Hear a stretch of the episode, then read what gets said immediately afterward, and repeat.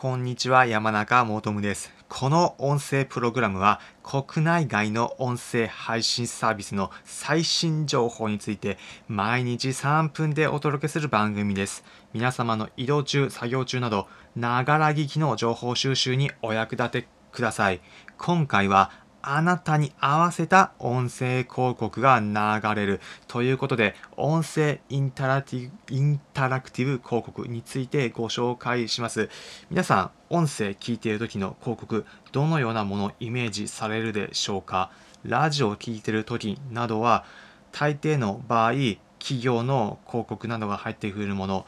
皆さんに対して同じ広告が流れてくると思います。テレビなどでも同じように皆さんに同じ広告流れてくると思います。それに比べて今回紹介するインタラクティブ形式の広告、まあ、双方向形式の広告だと皆さんに合わせて人によって流れる広告が変わってくるという仕組みの音声の広告になるんです。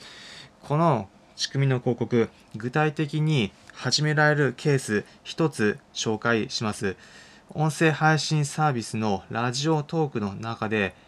ススーモで有名なリクルートスマイカンパニーが新しくこの形式の音声広告を始めるそうです。この内容について詳しく知りたい方はリンク先に URL を貼っておくのでそちらをご覧ください。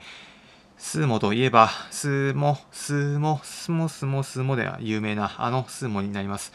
このスーモがラジオトークの中で皆さん聞いてる中で広告流れてきて興味があるかないか選択して興味があると選択した場合だと20秒の音声が流れる。また興味がない場合だと簡潔に5秒の音声が流れる。というように皆様の好みに合わせて広告の流れが変わるという仕組みでやられるそうです。またこの内容に関して興味があるという場合だったら特定の内容の音声また興味がない場合だと別の内容の音声というように皆様の属性に関して流れる音声が変わる音声の広告ですねの内容が変わるというのがスタートするそうです。今までだとラジオなどでは全員に同じ広告が流れていたのが今後だと皆様の興味関心に合わせて流れる広告の内容が変わっていくという流れが今後は加速していくというふうには思います。ウ